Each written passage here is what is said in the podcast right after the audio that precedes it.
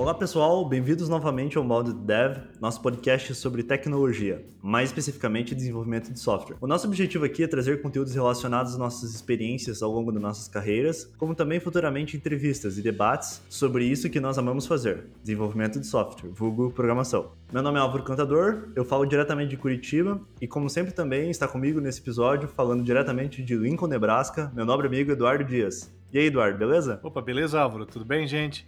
Estou aqui com vocês. Vamos lá para mais um episódio.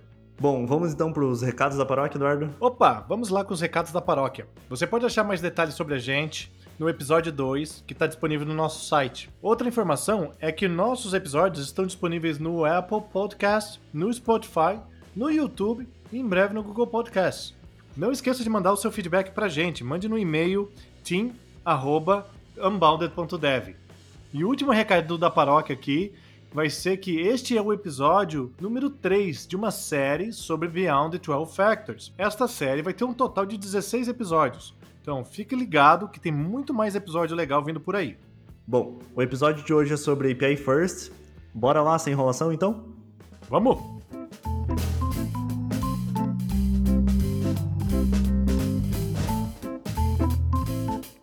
Que é API First? Eu acho que essa é a pergunta que nós estamos tentando gravar faz três vezes aqui e a gente não consegue gravar isso direito. Então é a pergunta de um milhão de dólares.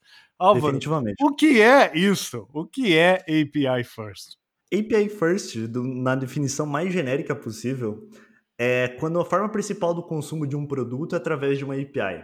Esse, digamos assim, que é o grande observação, grande descrição do fator. Isso é, um interessante, isso é bastante interessante, né, Álvaro? Porque quando a forma principal de consumo de um produto.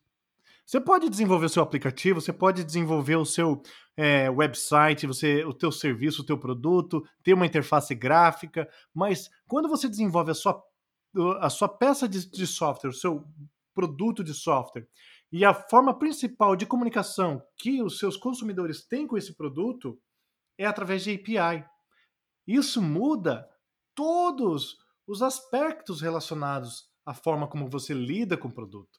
Uma forma, eu acho que até de definir bem, que isso, como sempre, a gente até já falou no episódio anterior, não é algo novo, é derivado de algo que já existe. Esse caso, o que ele já é derivado é do contract first, é um, já é um princípio aplicado no desenvolvimento de software, principalmente pela galera da orientação a objetos, e ele permite você criar barreiras nos seus aplicativos, nos seus serviços, para comunicação entre eles. Eu acho que o API First também é muito sobre isso. Aplicativos conversando entre si, serviços conversando entre si e a chamada entre eles. Interessante é que Contract First, como você disse, Álvaro, não é uma coisa nova. Ele existe há bastante tempo e até o próprio conceito de API First ou de APIs não é novo. A gente tem aí a questão do uso de web services no passado, com, a, com WSDL, SOAP. Com a evolução das arquiteturas, você viu como que simplificou o processo de desenvolvimento de APIs.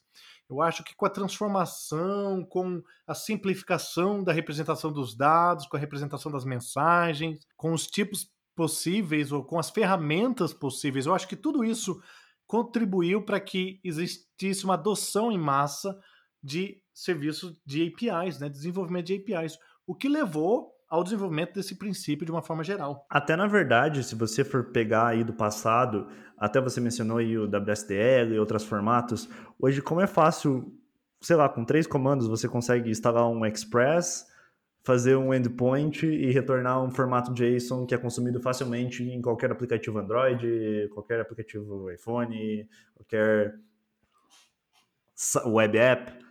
Então você vê como ficou mais user-friendly, vamos dizer assim, para o lado do desenvolvedor, executar esse tipo de padrão, essa filosofia de API first. Isso não é somente no Node, né, Álvaro? Porque o, o Express é um servidor web, é um web server para o Node, mas hoje, para desenvolver um servidor web, é muito mais fácil em qualquer linguagem. Tanto o .NET, já tem o Castro aí, tem é, em Python você tem outros, e você tem vários é, frameworks que permite você expor um, um servidor HTTP que facilita o desenvolvimento de APIs. Se você for ver bem, até na verdade, teve o surgimento dos microframeworks para todas essas linguagens. Um exemplo do Ruby aí é o Sinatra, que você consegue fazer é um tiny framework, framework minúsculo, que você consegue fazer endpoints para expor. O próprio C Sharp você consegue também ter uma certa flexibilidade para fazer esses web servers de uma maneira fácil e o tratamento disso, a questão de parâmetros, contexto, enfim, tudo que envolve isso ficou muito mais simples. Alguns dos benefícios de utilizar API First ou Contract First é, é permitir você fazer prototipação muito rápida. Você consegue desenvolver com o uso desses microframeworks ou com o uso de ferramentas já disponíveis nas linguagens ou nas, nas plataformas que você utiliza, poder criar uma API muito rapidamente. Hoje isso é transformador, comparado com antigamente, onde você tinha um processo muito mais demorado e gradual para poder chegar e fazer o release do seu serviço. E com isso, ele liga diretamente a um outro benefício que é facilitar o continuous delivery. A testabilidade do teu produto nesse tipo de interface, ele é muito mais simples, ela é muito mais acessível. Se você comparar uma API first com uma interface de usuário mais complexa, cheia de é, portabilidade, responsabilidade. Eu tentando traduzir agora foi horrível, né? De ser responsive e ter tudo isso é muito diferente. Então fica muito mais simples para você poder testar, poder integrar no seu processo de continuous delivery, se você for API first.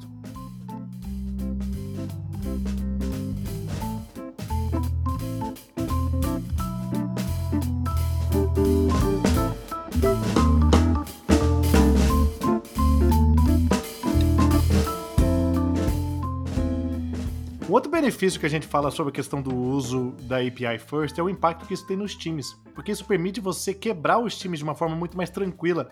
Quebrar nesse sentido não é sacanear com seus times, tá? É você poder pegar aquela equipe super grande e começar a dividir em times menores, cada um cuidando de uma API, cada uma cuidando de um produto e de uma certa forma manter o nível de qualidade bom um contrato legal que você possa manter a coesão dessas equipes. Até para quem está começando, na verdade, quem é mais júnior, quem não tem muita noção o, o quão impactante é uma API, tenha por noção o seguinte: às vezes você trabalha ali num time, às vezes você trabalha ali numa equipe, e para um software conversar para o outro, você tem que ter estas características, esses padrões de mensagem, para que consiga acontecer de maneira fluida. Até na verdade é importante ressaltar também que o API First ele não vai resolver todos os seus problemas de prototipagem, mas ele vai atenuar todos esses problemas futuramente nas integrações. Então, quando você for, quando você for criar integration tests, quando você for começar efetivamente a ligar um serviço no outro, um aplicativo começar a consumir, problemas vão aparecer, edge cases vão acontecer que não estavam especificados, mas isso você definir esses contratos vai atenuar esses problemas e vai acelerar o processo de desenvolvimento. E isso leva a dois aspectos que a gente quer cobrir hoje no episódio, né, Álvaro? Mas é que eu vou misturar tudo agora. Um deles é que demora para desenvolver uma API first legal com qualidade, mas vale a pena. Quebrar o design do seu aplicativo para ser API first, para fazer essa transformação, ele ele precisa de tempo, ele precisa de dedicação, ele precisa de uma mudança também cultural, mas vale a pena porque a manutabilidade, né, os, os, atributos de arquitetura, né, os atributos de qualidade,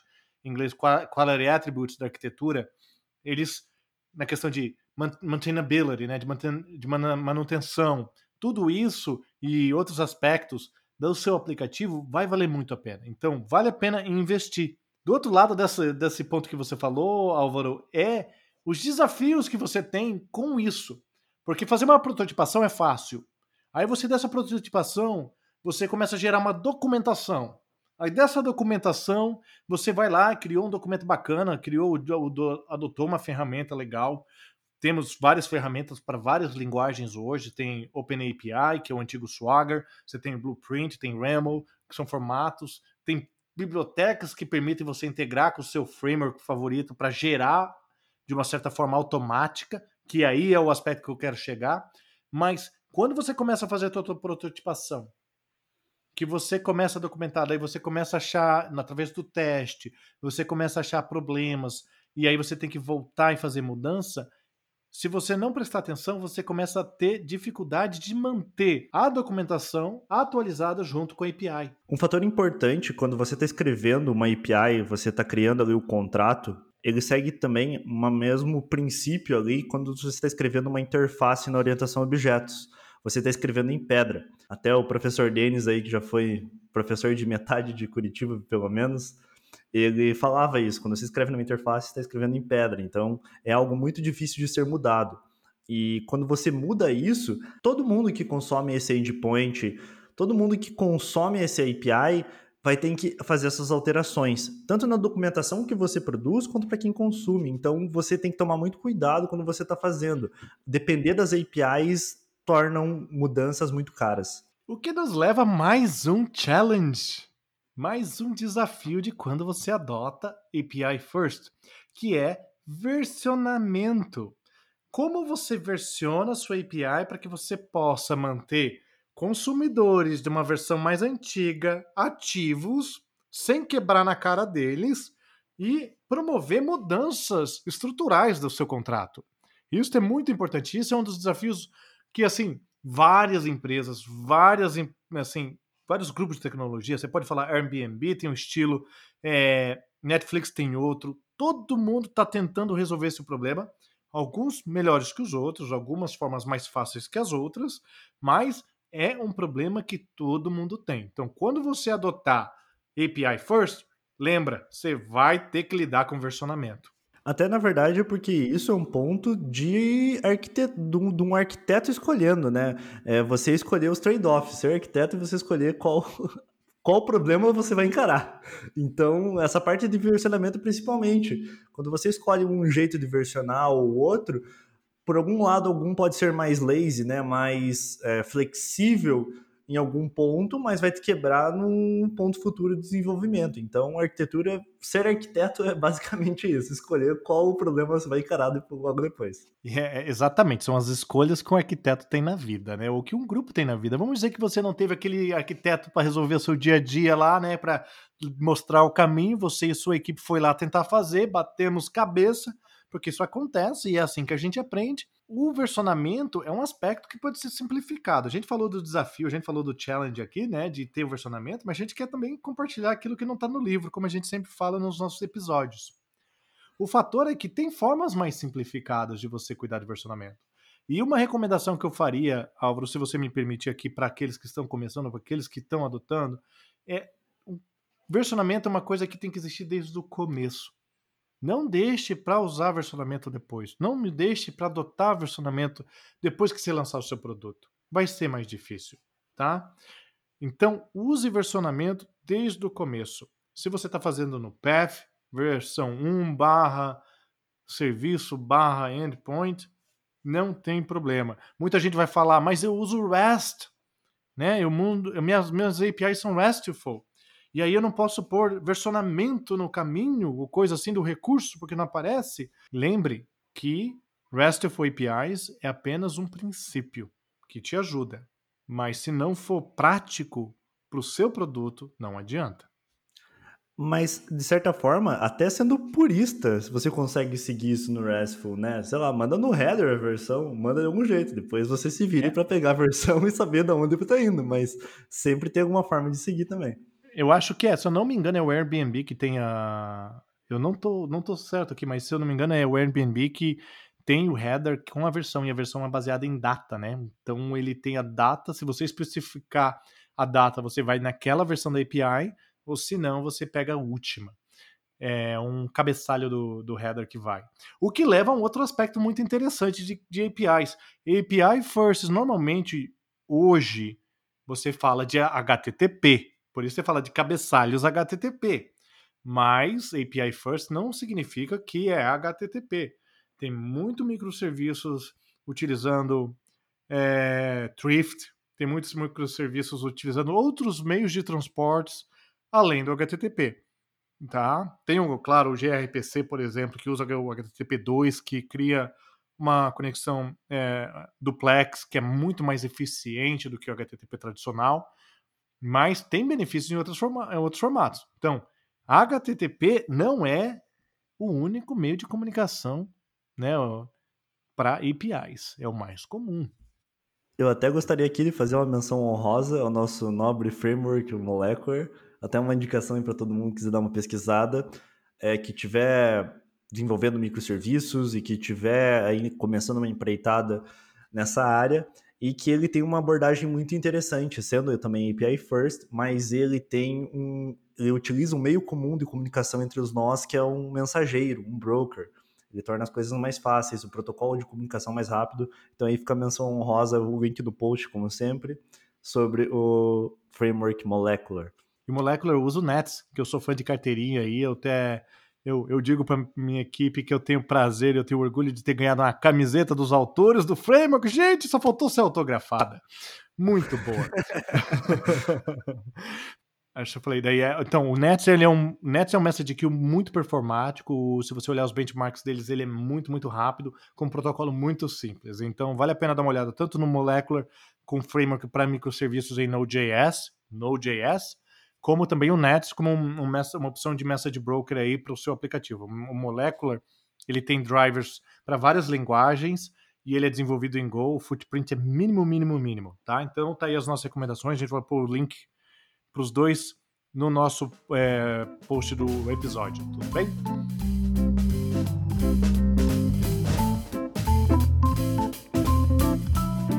A gente falou bastante coisa, que a gente foi e voltou. Eu falei que eu ia estragar o episódio, né, Álvaro? Mas vamos lá, vamos tentar voltar à nossa pauta de uma forma organizada. Uma coisa que a gente comentou aqui era que vale a pena desenvolver API, mesmo que tenha um gasto maior, um custo maior, que, porque vale a pena.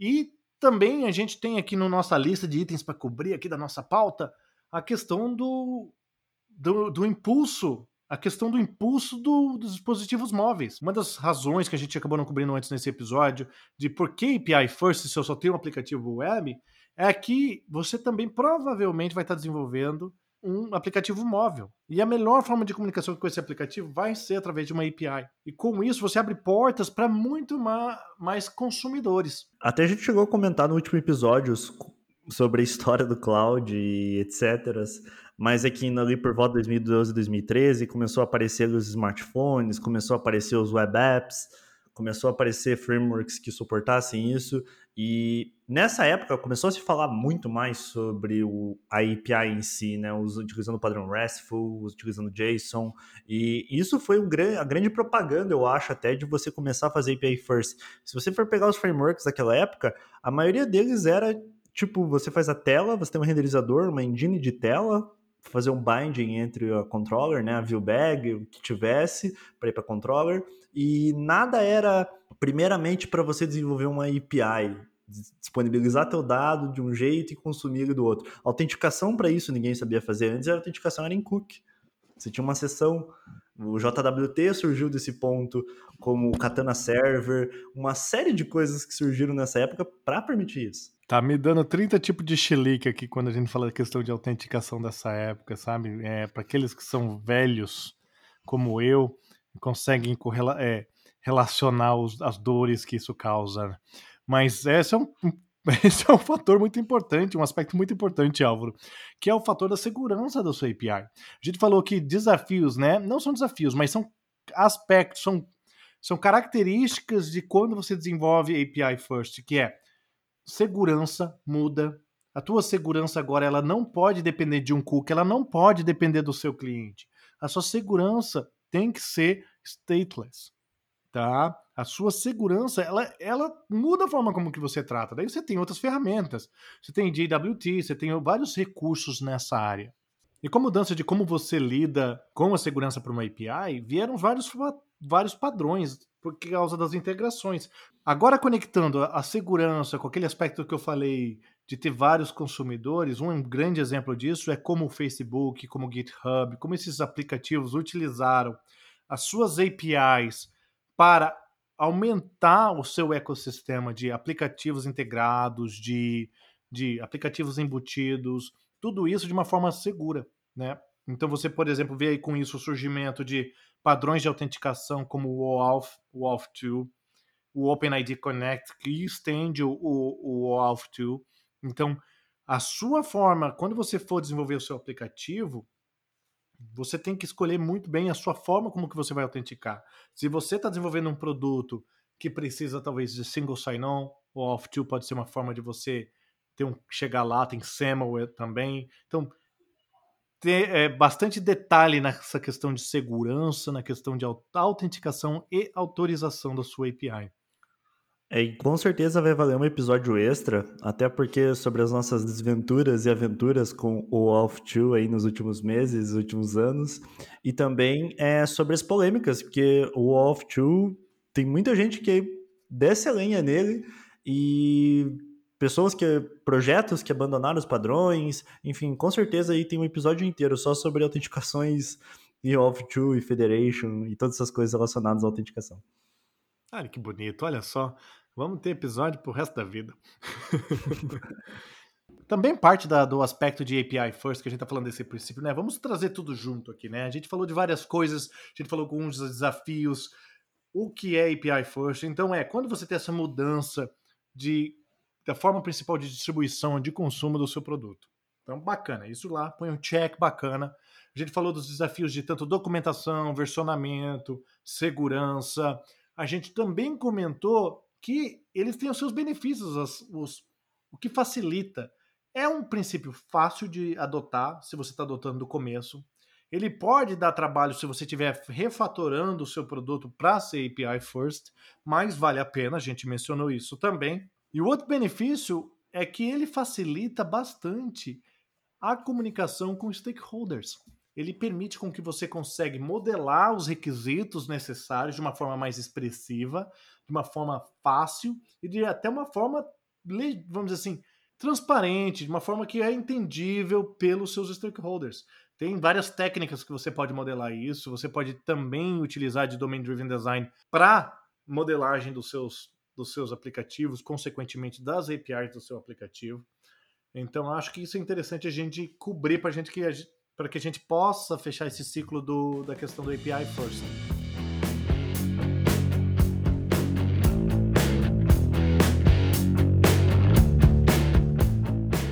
Então, Álvaro, para a gente fechar o episódio de hoje, a gente viu sobre API First. A gente vive o API First no nosso dia a dia, né? Então é uma coisa muito interessante, porque o quão ele tem nos ajudado, o quanto ele tem sido importante nas nossas vidas como desenvolvedores. Eu creio que na vida de todos os ouvintes aí também. Eu posso assegurar certamente que o API First já salvou o projeto já que eu participei, possibilitou projetos também, que às vezes não eram tão viáveis de alguma outra forma, mas que ele acabou trazendo ali a agilidade necessária para ser desenvolvido e definitivamente no, no livro do Beyond 12 Factors ele fala né que pays enough dividends to make it worth your time so você realmente ele dá um esforço, ele dá um trabalho até para você passar para isso para os outros desenvolvedores, para os outros times, mas depois que aquilo está estabelecido, vale 100% a pena. É, eu concordo com você, eu, eu, eu não vou mentir, já tive a minha pele salva mais do que alguma vez por ter adotado API First. E eu espero que ele possa ajudar todos vocês aí, pessoal, que você possa ter é, usufruído da nossa conversa de hoje. Qualquer coisa, mande seu feedback para gente pelo e-mail team.unbounded.dev. Eu ainda estou aprendendo como falar o nosso e-mail aqui, é incrível. Eu também. Vai demorar um século para isso, mas não tem problema não. E mais uma vez, obrigado a todos aí. Obrigado, Álvaro, por mais esse momento, mais esse bate-papo aí. Que vocês não têm ideia, gente, o quanto tempo a gente demorou para gravar esse episódio. Mas saiu. Tá lá. Até mais. Obrigado. Obrigado, gente. Tchau, tchau.